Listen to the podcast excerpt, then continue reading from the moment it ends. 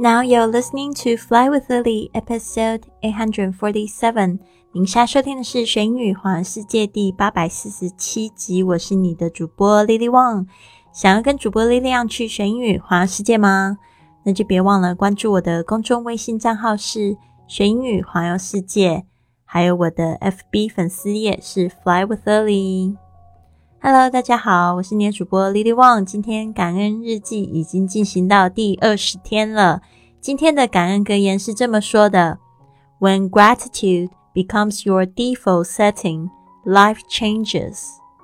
当感恩变成你的预设值时，你的生命就改变了。When gratitude becomes your default setting, life changes。这个 default setting 就是像我们用了什么样的电器，如果我们要回去它一开始的设置，就是 default setting。如果你今天已经把这一台机器呢设的乱七八糟的话呢，最好的方式就是再回去从头开始 default。好的，那我们今天的感恩日记的问题是什么呢？第二十天，什么样的经验让你更坚强 ？What experiences have strengthened you？譬如是家人给我的爱，虽然他们不在身边。The love that my family gives me, even though they are not around. The love that my family gives me，就是是我家人给我的爱。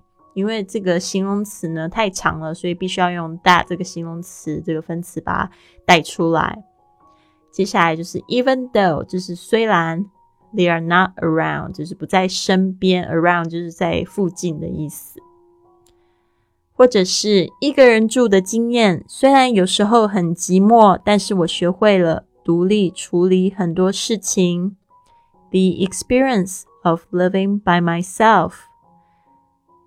Although sometimes I feel very lonely, I learn to handle many things by myself independently. The experience of living by myself 就是一个人住的经验。OK，living、okay? by myself 就是自己住。Although 虽然 sometimes 有时候 I feel very lonely，我有时候感觉非常的寂寞，寂寞 lonely。I learn to handle many things，我学着自己处理很多事情，自己就是 by myself，独立地 independently。好的，或者是被拒绝的经验，虽然有时候很不好受，但是让我更坚强，越挫越勇。The experience I get when I'm reject when I'm rejected. Okay, the experience I get when I'm rejected. 这个就是被拒绝的经验。When I'm rejected，被拒绝了。Although sometimes it makes me upset，不好受的经验就是 upset。 这个有时候让我觉得不不好受。I'm now tougher and stronger，越挫越勇。Tougher 就是非常的坚强，stronger 也是非常强壮的意思。OK，如果你问我什么样的经验让我更坚强呢？What experiences have strengthened me？最让我难受的经验就是心碎的经验，尤其是几次在被拒绝、被背叛之后，还要重拾心碎。这个碎片来继续相信。不过我现在不会后悔了。我不认为过去的那些朋友是有意要伤害我的，所以能够原谅，也就继续，也就能够继续往前走了。The most upsetting experience was being heartbroken, especially after a couple of times of betrayals and rejections. I had to pick up the pieces and continue believing in love. However, I don't regret it and I don't think those friends intended to hurt me. Because of forgiveness, I'm able to move on and keep going. The most upsetting experience 就是最令我就难受的经验 was being heartbroken，就是心碎的经验了。Especially after a couple of times of betrayals and rejection，特别是呢 经过几次的背叛还有拒绝，I had to pick up the pieces，我必须要捡起碎片，and continue believing in love，就是呢继续相信爱情。However, I don't regret it。嗯，然而呢，现在我不 后悔了。And I don't think those friends intended to hurt me。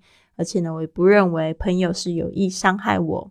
Because of forgiveness， 因为呢，这个原谅，I'm able to move on and keep going，我就能够就是继续向前走。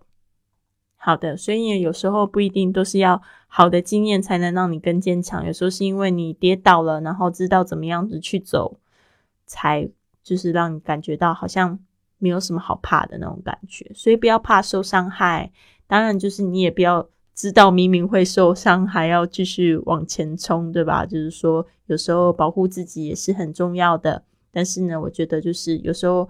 嗯，很多时候呢，就是如果这个经验是值得的，可以让你学习到很多事情的话，我觉得就是也不要担心会碰到挫折跟挑战，就是大胆一点，加油加油！那我们现在呢，线上有一个二十八天的英语挑战，可以主动参加的同学，我真的很佩服你，就是因为你想要就是改变自己，用一个月的时间来这个改头换面啊，所以呢。我们现在已经接受这个十二月的报名喽。想要参加的话呢，可以关注我的公众微信账号“贵旅特”或者是“学英语环游世界”，可以就是直接报名参加啦。好的，那就这样子喽。Have a wonderful day. See you tomorrow.